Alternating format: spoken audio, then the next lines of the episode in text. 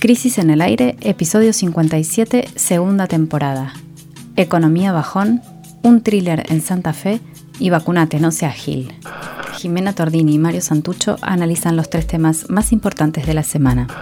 En el primer bloque de nuestro podcast de hoy nos metemos de lleno con los datos económicos que se conocieron esta semana y que son preocupantes. ¿Cuánto influirá la difícil situación material de las mayorías en las elecciones que ya vienen? El segundo tema nos lleva a la provincia de Santa Fe porque allí se ha desatado una crisis institucional que nadie sabe cómo terminará luego de que el Poder Ejecutivo intentara avanzar sobre las tramas de negocios ilegales que involucran a las élites económicas, políticas y judiciales. Por último, analizamos los nuevos capítulos de la grieta pandémica. Pero más allá de la telenovela de siempre, la pregunta que importa es qué hacer con quienes no quieren ponerse la vacuna en un contexto de preocupación internacional por el avance de la variante Delta. Bienvenidos a Crisis en el Aire. Hoy cierra el plazo para la presentación de los candidatos a las elecciones de medio término que decidirán la suerte del gobierno del Frente de Todos y desde hace varios días circulan todo tipo de especulaciones sobre lo que está sucediendo en un círculo reducido de poder que rosquea y rosquea sin parar. Pero más allá de las figuritas que terminan encabezando las listas, nuestra impresión es que el factor que va a decidir el voto popular va a ser la situación material de las mayorías. Por eso, en el primer bloque del programa de hoy analizamos los datos económicos que se conocieron esta semana y que son muy preocupantes.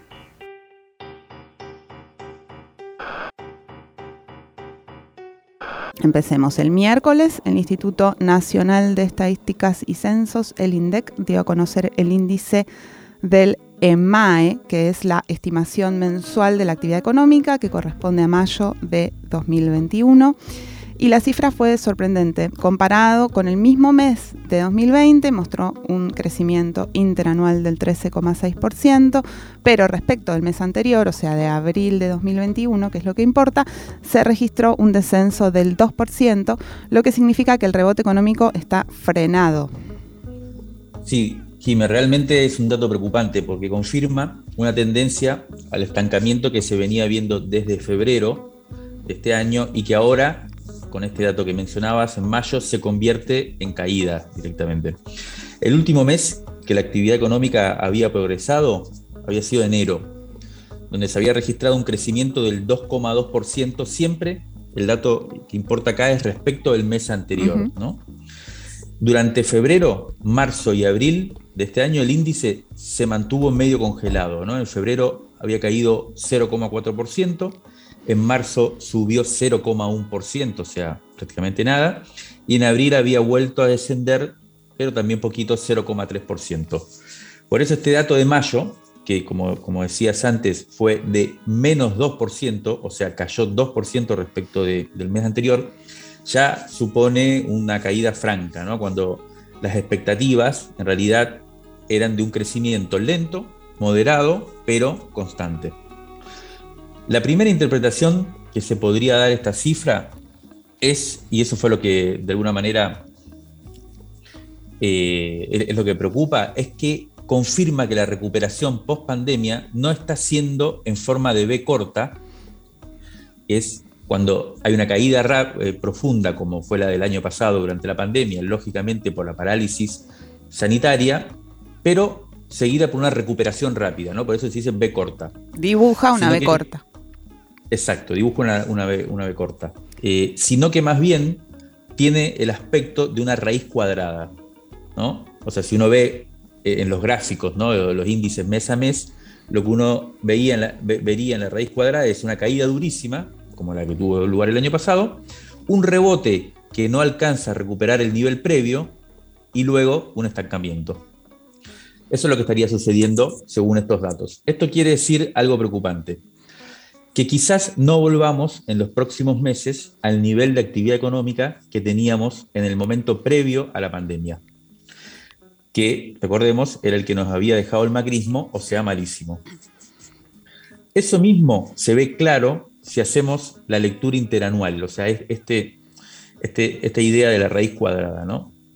¿Por qué? Porque es cierto que, como decías al principio, Jimmy, el número de mayo, respecto, la actividad económica de mayo, respecto del mismo mes de 2020, representa un crecimiento del 13,6%. ¿no? Mayo del año pasado fue el momento de mayor cierres eh, de, de, cuarentena y demás. ¿no? Ahora, si vamos a mayo del año pasado y vemos, buscamos ese mismo dato del EMAE, lo que vemos es que representaba una caída interanual del 20,6% respecto del, del, 2019. ¿no? O sea, entonces lo que vemos claro es que la recuperación de 13,6% que, que, estamos viendo en el dato de, de, de, este año no logra empardar ni de cerca lo que se había perdido en el 2019, en el 2020, perdón, respecto al 2019. Ahora bien, la primera lectura que se hizo de este dato en los diarios es que la caída se debe a las nuevas restricciones motivada por la segunda ola, ¿no? Puede ser que haya algo de eso, pero la sensación que tenemos es que, que quedarse con esa interpretación oculta algo que vienen advirtiendo hace rato los economistas, que en cierto modo, incluso varios de ellos del mismo frente de todos, del, del oficialismo, que están cuestionando el rumbo elegido por el gobierno. ¿Qué es lo que dicen? Que el crecimiento está siendo asfixiado por la depresión del mercado interno y que esa depresión tiene que ver con la pérdida del poder de compra del salario real. Uh -huh. Vamos a escuchar a Martín Shore, investigador del CONICET y autor de libros, de varios libros interesantes. Entre ellos el último es El viejo y el nuevo poder económico en la Argentina, que acaba de ser publicado en abril o en marzo de este año por siglo XXI Editores, que Martín nos cuenta este, la hipótesis que él tiene de por qué eh, se frena la economía en este momento. Desde mi punto de vista, lo, lo que está ralentizando la actividad económica tiene que ver con la evolución del salario. Eh, claramente la, la, situación heredada fue crítica desde el punto de vista salarial, pero no menos cierto es que en el marco de este año y medio que lleva el actual gobierno, la situación salarial, lejos de haberse modificado, siguió, siguió empeorando. Entonces ahí hay un tema, desde mi punto de vista, fundamental a la hora de, de pensar eh, por qué tenemos esta situación a nivel de la actividad económica. Y también creo que tiene que ver con un planteo que está muy presente en, en, el rumbo estratégico del actual gobierno, que tiene que ver con el siguiente argumento. La redistribución del ingreso en esa mirada es el punto de llegada del crecimiento, o sea, es la variable dependiente del esquema que tiene que ver con primero garantizar bases para un crecimiento sustentable según se plantea y la mejor manera de crecer de modo sustentable es a través de la salida exportadora. Yo creo que ahí hay mucho para discutir en un doble sentido. Primero, hasta dónde la redistribución del ingreso tiene que ser la variable dependiente del crecimiento y no una variable independiente de un esquema de crecimiento distinto, pero por otro lado también problematizar un poco lo que implica la salida exportadora como planteo de crecimiento sostenido y genuino, porque eh, es verdad que se generan dólares, pero no menos cierto es que en la Argentina el 70% o un poquito más de las exportaciones está controlado por no más de 100, 150 empresas y la mayoría de esas son empresas altamente transnacionalizadas, con lo cual los dólares que ingresan por la ventana de las exportaciones después se van por otros dólares, por otras ventanas, como por ejemplo la remisión de utilidades, los precios de transferencia o la fuga de capitales en un sentido más general. Y para terminar, me gustaría plantear esto, ¿no? que a nivel de, de, de, del escenario internacional, en el marco de la pandemia, uno ve muchas cosas que configuran una ventana de oportunidad para este tipo de discusiones y que Argentina no, no las está dando.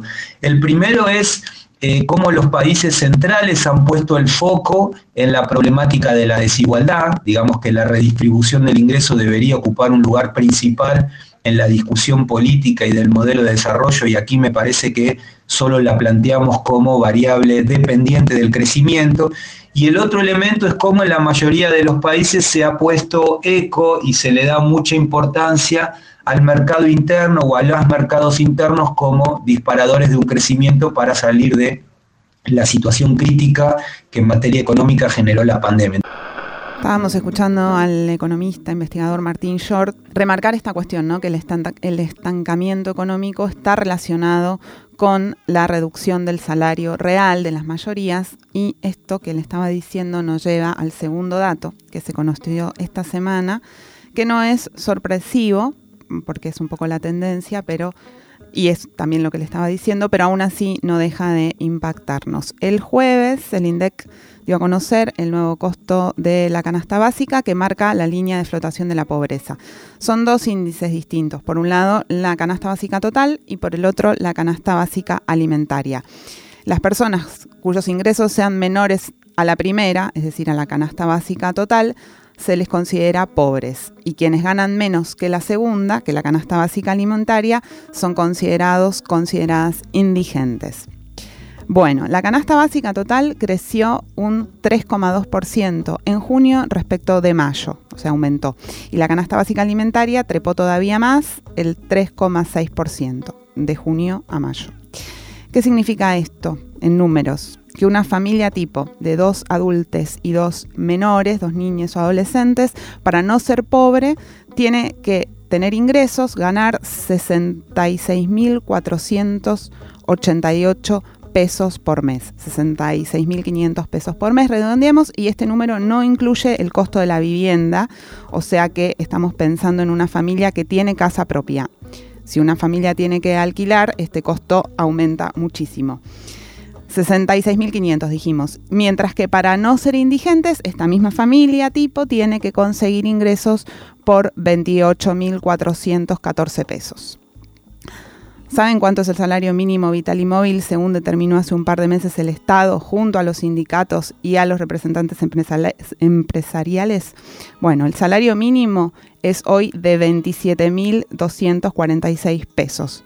O sea que ni siquiera dos salarios mínimos llegan a cumplir lo necesario para salir de la pobreza, porque dos salarios mínimos juntos llegarían a los 54 mil pesos, 55 mil pesos, y dijimos que para no estar en situación de pobreza, una familia tiene que llegar a los 66 mil 500 pesos. O sea, muy por debajo, ¿no?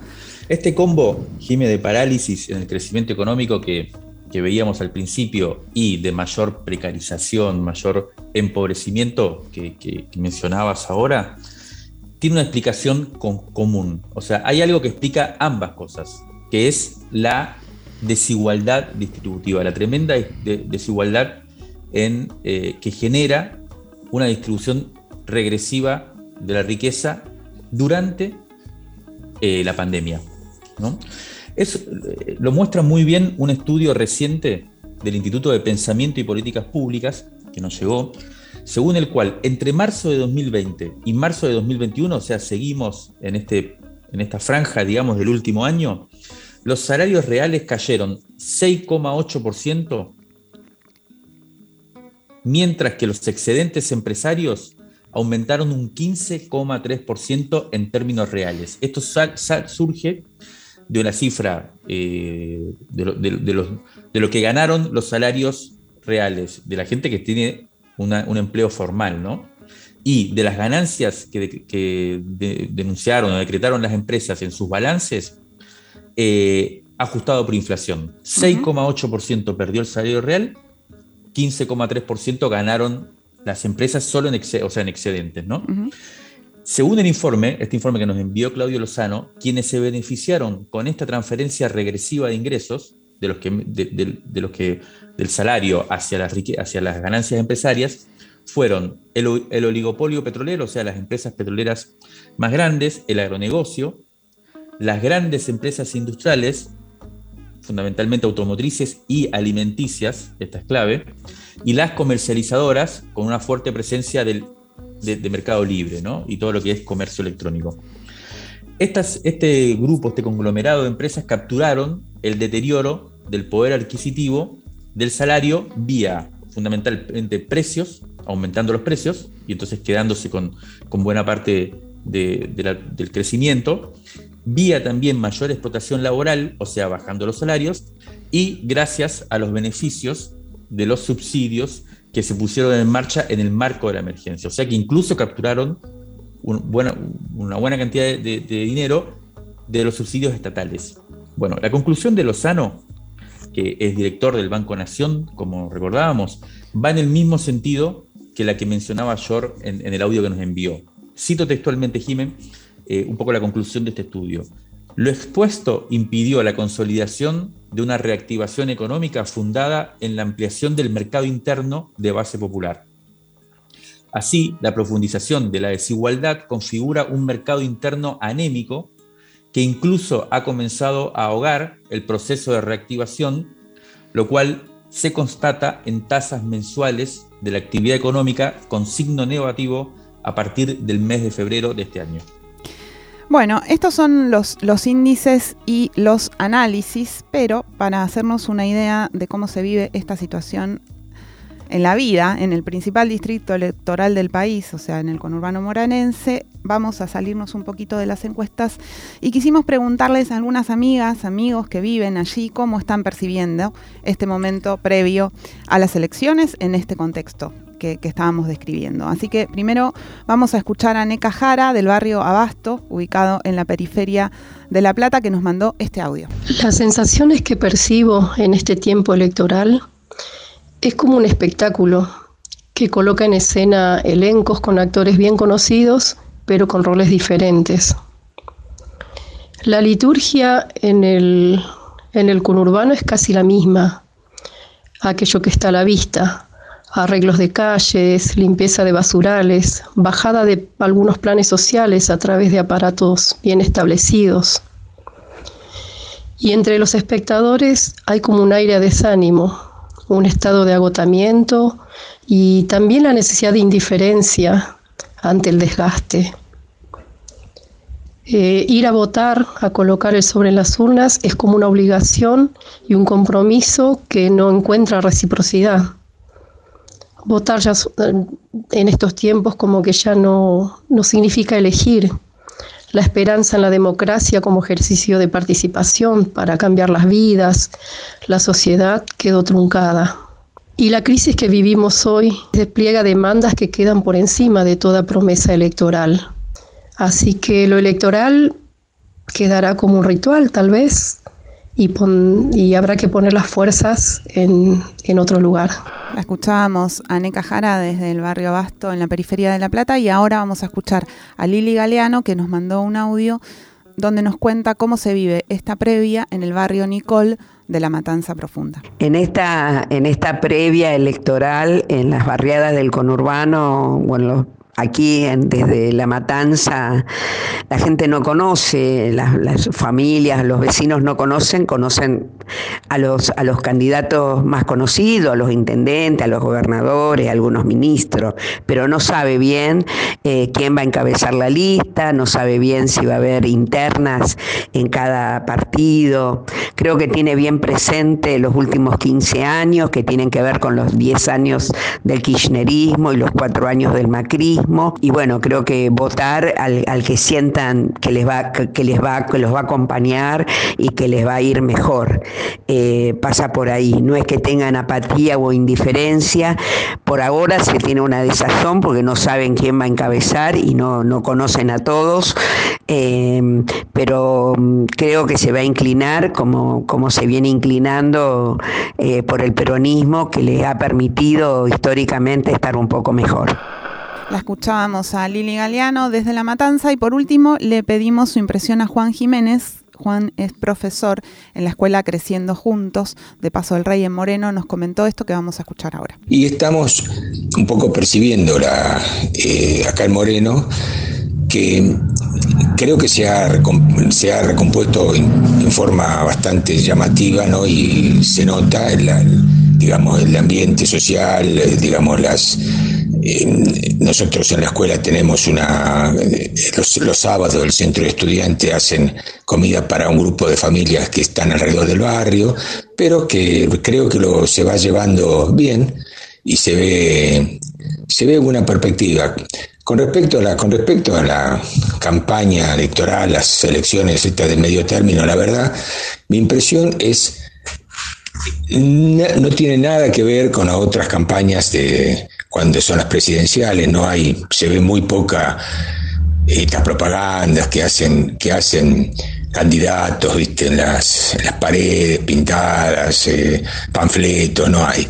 Y, me parece que cuando uno conversa con los, las familias de la escuela, la preocupación está puesta en la pandemia, es decir, que el tema, el tema central es la vacunación, el tema central es eh, llevar adelante este plan de vacunación, que en Moreno lo están haciendo, creo que lo están haciendo muy bien, y, la, parte, la, parte de los votos está pasando en segundo plano. Bueno, los escuchábamos a tres amigues que les agradecemos muchísimo, a Neca Jara, a Lili Galeano y a Juan Jiménez. No vamos a comentar sus impresiones porque tienen mucho valor, ¿no? Están desde el territorio, son tres, yo diría, militantes de construcción permanente de comunidad, ¿no? Desde abajo, así que eh, nos pareció bien interesante, más que las encuestas, eh, consultar a estos amigues. Y nosotros lo que te propongo, Jiménez, es que cerremos este primer bloque con un fragmento de la editorial que escribimos para el nuevo número de la revista Crisis, que ya está en imprenta y que, que sale el martes, así que invitamos a les oyentes a que vayan solicitando su ejemplar, no se lo pierdan. Y mientras esperamos la definición de las listas esta noche, dejamos la siguiente consideración. Leo. Durante los próximos dos meses estaremos pendientes de las elecciones primarias que definirán la suerte del gobierno del Frente de Todos. Pero en paralelo a la votación popular se va a dirimir una disputa de fondo y el establishment ya tiene definido su pronunciamiento. El mercado votará contra la moneda nacional como lo hace cada día hábil de 10 a 15 horas para forzar una devaluación. ¿Podrá el oficialismo delinear un horizonte estratégico? ¿Algo que sacuda la modorra de la pandemia? ¿Que patee el tablero distributivo que introduzca una disrupción? Crisis en el aire. Análisis político en movimiento para tirar del hilo de la coyuntura. Crisis en el aire. De la tinta a la conversación.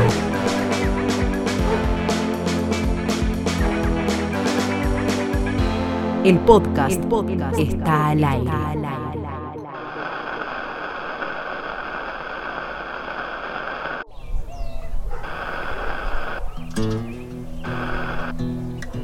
El segundo tema de nuestro resumen semanal nos lleva a la provincia de Santa Fe, porque allí se ha desatado una crisis institucional que nadie sabe cómo terminará.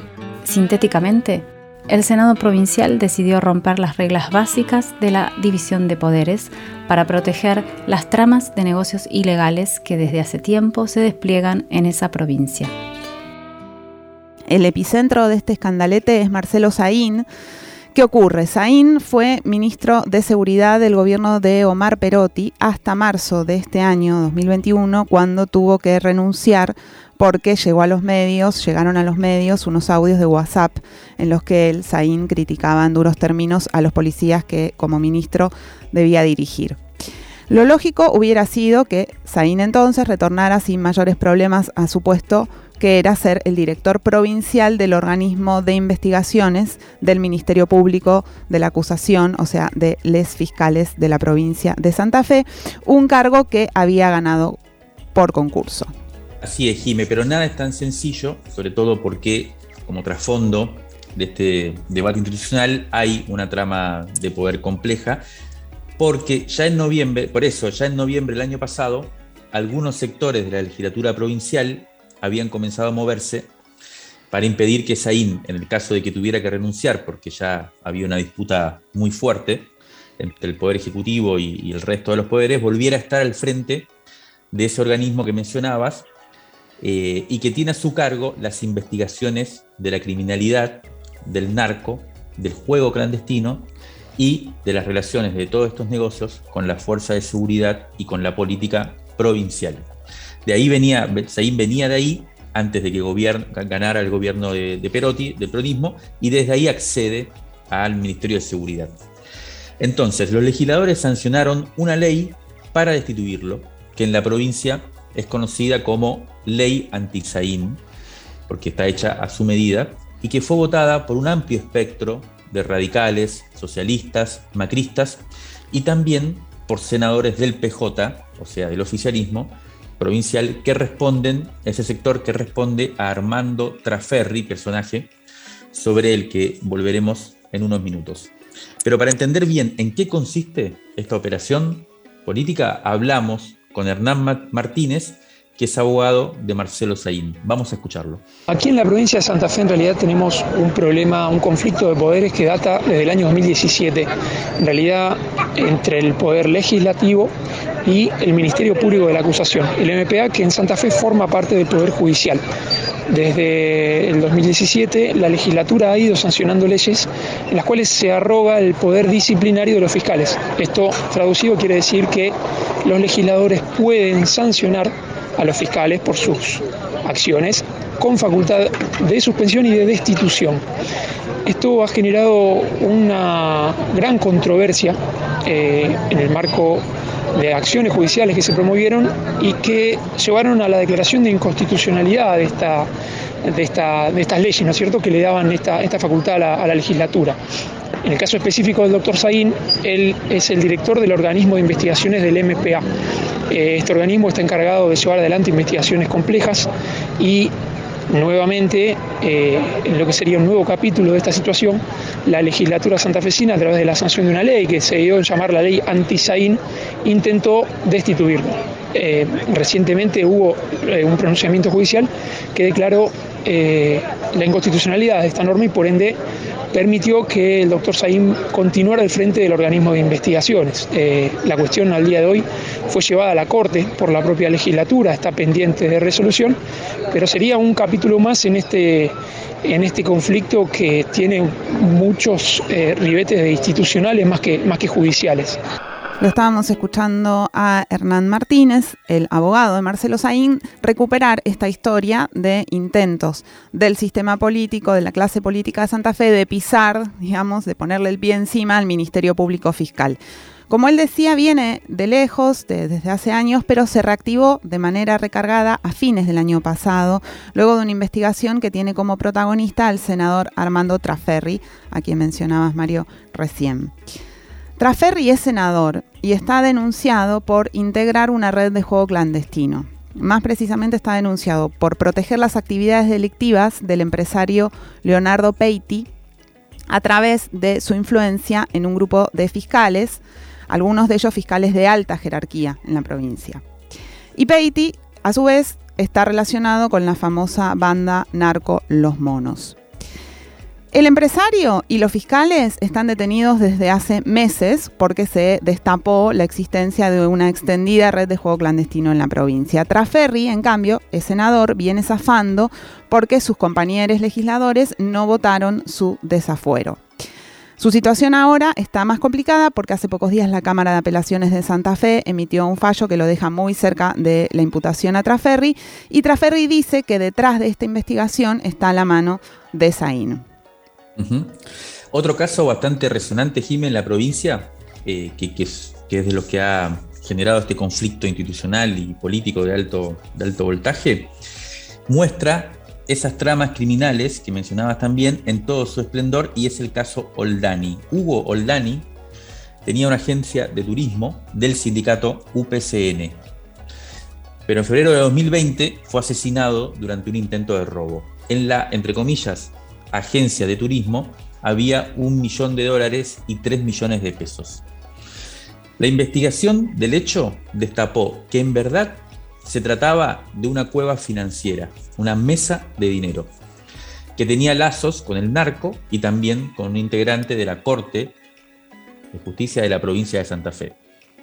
Saín denunció lavados de activos e infracciones a la legislación cambiaria y tributaria y también acusó o señaló a una fiscal por irregularidades durante la investigación de la muerte de Oldani, o sea, por encubrimiento.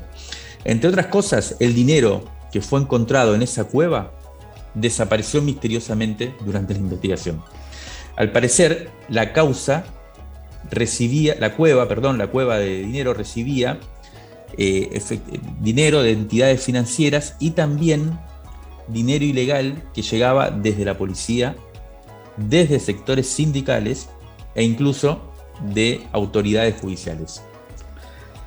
Es esta investigación que demuestra la vinculación entre delitos de fuerte componente económico y funcionarios clave de las instituciones del Estado, la que provocó reacciones grandes, graves, furibundas en la clase política de Santa Fe. Vamos a escuchar ahora a Alberto Binder, jurista de mucho prestigio, experto en sistemas judiciales, que estuvo en Rosario precisamente esta semana eh, hablando del caso y, debatiendo en, un foro público que se organizó, y él nos envió su interpretación sobre lo que está pasando, así que escuchémoslo. En la provincia de Santa Fe hemos asistido en los últimos tiempos a un deterioro de su institucionalidad que a mí me parece que tiene una enorme gravedad. Hay vínculos muy fuertes entre la criminalidad organizada importante, los mercados ilegales, el financiamiento de la política y por lo tanto la protección que el sistema político-policial da a esa criminalidad organizada que en el caso de Rosario se va volviendo cada vez más grave. Eh, el tema viene antes de la aparición de Marcelo en el organismo de investigaciones, tiene que ver con el ministerio, tiene que ver con algunas investigaciones que vinculaban a sectores políticos, empresariales o a medios de comunicación y a fiscales que fueron raleados o que no fueron em, apartados. Y frente a este ministerio público que por primera vez estaba avanzando en serio, la respuesta de la dirigencia política, apoyada por parte del Poder Judicial, no por todo, al contrario, una parte del Poder Judicial ha demostrado que, no está dispuesta a jugar ese juego. Bueno, la respuesta ha sido eh, avanzar sobre el control del Ministerio Público, eh, dándole toda la facultad de control disciplinario a la propia legislatura, trabando las investigaciones sobre eh, los miembros del Senado, etc. todo esto es muy grave y además tiene mucho que ver con lo que pasa en otros lugares de América Latina. Yo creo que en, América Latina, en los últimos años, lo que llamamos el, la experiencia Odebrecht, eh, el Ministerio Público avanzó sobre sectores empresarios o sobre sectores de la política que habían pactado con esos sectores empresarios. Por eso hay que ser tan, hay que ser un poco cauto con el tema de eh, la denuncia del lawfare. Es cierto que ha existido y se ha manipulado, posiblemente en nuestro país más que en otros pero que no sea que por el resultado de esto le garanticemos impunidad a todos los sectores empresarios y a los otros sectores políticos que sin duda pactaron del modo más espurio con esos sectores. En Santa Fe todo esto está detallado. Yo creo que la pelea por la renovación institucional eh, recién comienza. Bueno, muy interesante, muy inquietante la, opinión de Alberto Binder. Em, es, realmente complejo, eh, pero a su vez es muy interesante, ¿no? Porque como, como vemos, yo eh, comento un poco lo que surge, ¿no? del lado de, las oficinas, si se quiere, del grupo de Marcelo Saín, que, está, están tratando de resistir. Marcelo Saín, como sabemos, es un, experto en, seguridad que viene de, haber fundado la Policía de Seguridad Aeroportuaria, que tiene mucha experiencia, además ha sido funcionario de varios gobiernos. Él es, él es de acá de Buenos Aires, eh, y fue precisamente convocado por Perotti, por el gobernador Perotti, para hacerse cargo del Ministerio de Seguridad en una provincia que, como sabemos, tiene toda una historia reciente, compleja, grave, eh, eh, respecto a la criminalidad organizada y sus vínculos con el sistema político. Esto es un poco lo que Marcelo Seína ha venido investigando, ha tratado de avanzar y lo que se han encontrado, según cuentan, es la coordinación, la articulación entre poderes dos poderes muy fuertes de la provincia de Santa Fe, pero distintos, que incluso son los que hasta ahora se venían disputando la gobernabilidad eh, en la provincia, que son, por un lado, el eje más potente con sede en Rosario, donde se articulan poderes económicos grandes eh, ligados a los agronegocios, a la, a la especulación inmobiliaria, eh, por un lado, con poderes mediáticos importantes también de la ciudad de Rosario y sectores políticos, en este caso, en general eh, más, más bien representado por el socialismo, ¿no? que durante un tiempo largo eh, gobernó en la provincia de Santa Fe. Y el otro poder que también aparece con fuerza es el de la ciudad capital, que es Santa Fe, y precisamente en este caso estaría más expresado por el peronismo tradicional de la provincia. El senador Traferri, del que hablábamos, era, es uno de sus exponentes más, más importantes. Y lo que aparecería, según cuentan desde las usinas de Saín, es que estos dos poderes que hasta ahora se venían más bien en disputa, ahora se han unido para resistir esta especie de avance que va mostrando toda esta trama que hemos tratado de explicar. Eh, la disputa está, está abierta, como decía Binder, vamos a seguir el tema y solamente recordar un, tema, una cuestión que, eh, que, permanece también abierta y que es parte, una consecuencia, un efecto de este tipo de, conflictos tan complejos que hay en Santa Fe. Hace muy poco se cumplió un año de la muerte de Eduardo Trasante, pastor evangélico, ex concejal de la ciudad de Rosario, y todavía el caso sigue sin aclararse. Crisis en el aire. Crisis en... Crisis en el aire. Revista Sonora Transmedial. Revista Sonora Transmedial. Válvulas de papel, aire, podcast, y transmisor. El aire está en crisis. Revistacrisis.com.ar Rescate emotivo, un diamante impreso en una crisis, 1973-2021. Crisis 41, abril de 1986. A raíz del estreno del film El beso de la mujer araña con dirección de Héctor Babenco, la revista Crisis entrevista a Manuel Puig, autor de la novela original que por entonces vivía en Brasil. El beso de la mujer araña había sido publicada en 1976, fue censurada inmediatamente y recién en los años 80 comienza a circular de nuevo. Causó emoción y estupor por la osadía de articular el mundo de la militancia revolucionaria y el de la homosexualidad. Para mí, la homosexualidad no existe, es una proyección de la mente reaccionaria. Quiero decir, hay personas que realizan actos homosexuales, pero sería necesario entender que el sexo no tiene trascendencia. El sexo es como comer, beber, dormir, y por esto es que no me parece que la identidad deba pasar a través de la sexualidad. La idea de dar un peso moral al sexo es un crimen cometido hace muchos siglos. Se dice que fue un patriarca el que concibió esta monstruosidad para controlar a las mujeres. Yo admiro mucho a los movimientos de liberación gay, pero creo en la integración y pienso que hay una propuesta más radical, negar el sexo como signo de identidad.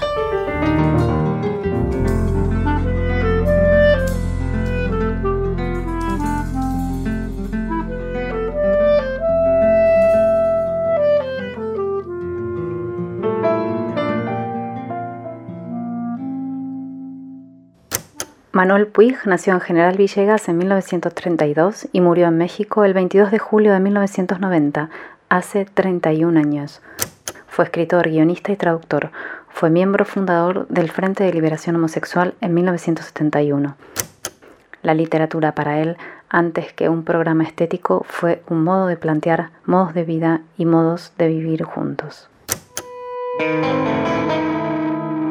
Retomamos nuestro resumen semanal y este tercer bloque está dedicado a un nuevo capítulo de la grieta pandémica. Desde la carta que se conoció el jueves, remitida por la asesora Cecilia Nicolini para reclamar por las segundas dosis de vacunas Sputnik, hasta la noticia de la autorización para menores de entre 12 y 17 años de la vacuna norteamericana moderna, el boletín sanitario pasó por todos los ánimos. Pero más allá de la telenovela, en un contexto de preocupación internacional por el avance de la variante Delta, la pregunta que importa es qué hacer con quienes no quieren ponerse la vacuna. Repasemos primero el mail escrito el 7 de julio por Nicolini con destino a la casilla de correo de Anatoly Braverman, hombre del Fondo Ruso de Inversión Directa, que es el encargado de gestionar la venta de vacunas a otros países. El recamo principal de Nicolini, es decir, del gobierno argentino, fue por las segundas dosis, en especial para las personas con el esquema vencido, que según el Consejo Federal de Salud es de 12 semanas, lo aceptable, es decir, de 12 semanas entre la primera dosis y la segunda dosis. En Argentina, el 60,9% de los mayores de 60 años recibieron la vacuna Sputnik V y el 83,2% de este grupo está esperando su segunda dosis. Se trata de 2.530.000 personas, un poco más, que están aguardando, esperando completar su esquema. En sus puntos más fuertes, la carta decía que también faltan primeras dosis para cumplir con lo pactado. Se reclamaba también la respuesta por las muestras enviadas por Richmond, un laboratorio local argentino que va a producir la vacuna, pero que tienen que ser evaluadas por el control de calidad allí en Rusia. Y también se recordaba el, el decreto presidencial que permitía contratos con empresas norteamericanas, entre las que eh, se cuenta Moderna. El textual de Nicolini que prendió la, grieta fue nos están dejando muy pocas opciones para seguir luchando por ustedes y por este proyecto. Peskov, que es el vocero del gobierno ruso, prometió, respondió ayer, eh, ayer viernes, que cumplirán con los envíos pendientes, pero aclaró que en este momento deben lidiar con el avance de los contagios en su país, en Rusia, y la prioridad es inmunizar a su población. O sea que seguimos, Jime, en, esta especie de. Es una especie de déjà vu, ¿no? Como que vuelve, sigue avanzando ahora con la variante Delta en todo el mundo la pandemia y bueno, por supuesto la variante Delta, la variante Delta no solo le quita el sueño a Putin, sino que avanza en todos lados por ser altamente contagiosa, por lo tanto la necesidad de tener a la población vacunada se hace más urgente y los ojos están puestos también ahora en les niñes. En Inglaterra, para dar un rápido repaso por cómo, está la situación en diferentes lugares. En las últimas dos semanas los casos se dispararon a cifras de 50.000 contagios por día, aunque ya tienen el 70% de la población con las dos dosis. O sea que no hay descanso. Allá el gobierno evalúa pedir pasaportes sanitarios para ingresar a bares o eventos masivos. Algo similar eh, propuso Macron en Francia, donde desde este mes se va a pedir un pase de salud para los eventos culturales y a partir de agosto para lugares como también como café o restaurantes. En Francia hay 18.000 contagios diarios y la mitad de la población tiene al menos una dosis, o sea que también avanza la vacunación, pero los contagios no paran. En Estados Unidos hay una situación similar, el 83% de los casos son de variante Delta y los estados de Florida, Texas y Missouri, que tienen los índices más bajos de inmunización son los que acumulan el 40% de los casos a nivel nacional.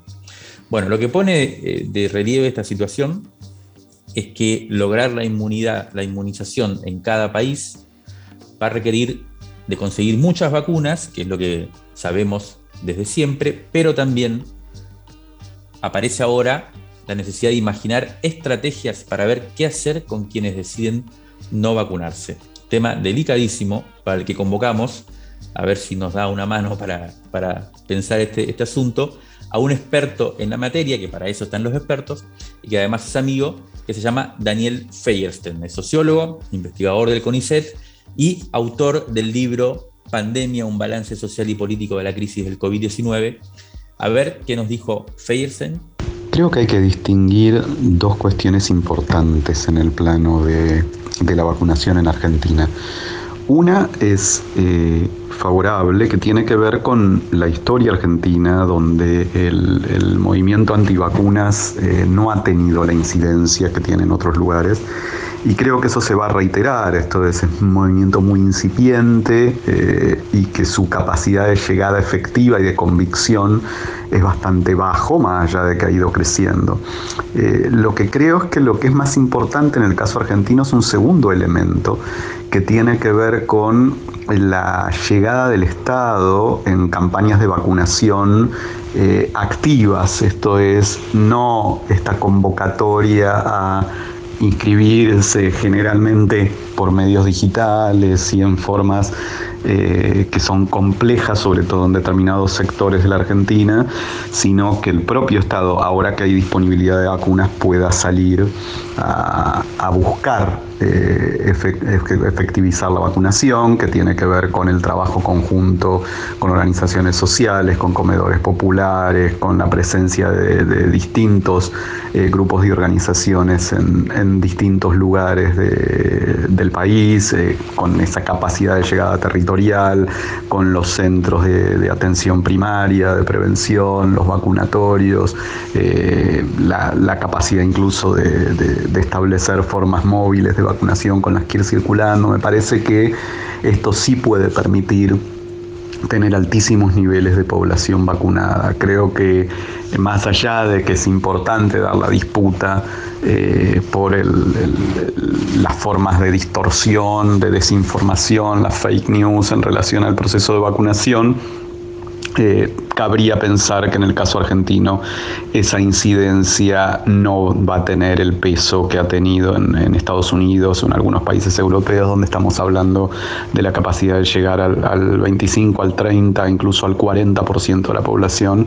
Creo que eso es inimaginable para la Argentina y que va a depender mucho más eh, de la capacidad estatal tanto de producir eh, un acceso fácil a la vacuna como de la articulación con aquellas organizaciones que tienen la llegada territorial y la confianza en las poblaciones que no tiene el Estado eh, para poder colaborar en, en la campaña de vacunación y poder producir una inmunización más rápida y más completa del conjunto de la población.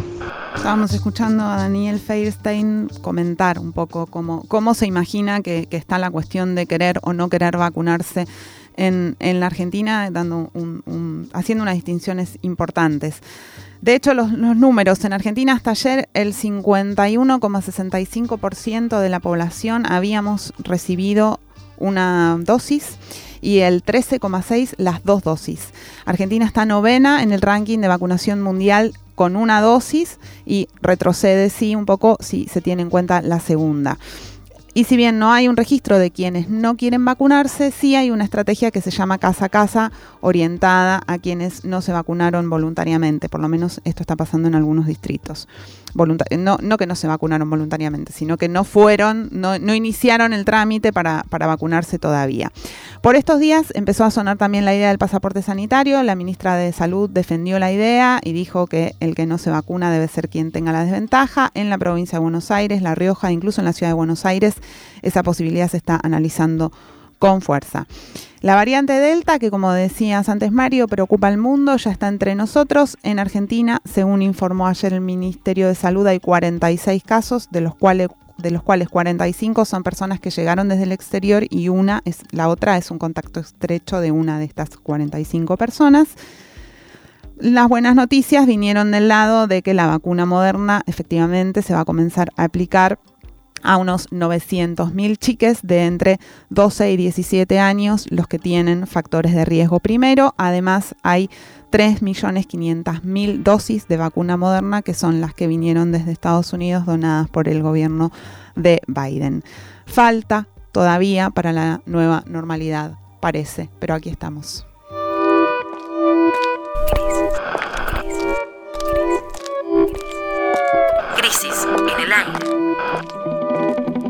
Revista sonora transmedial. De la tinta a la conversación. Crisis en el aire. Esto fue Crisis en el aire. Hasta la semana que viene.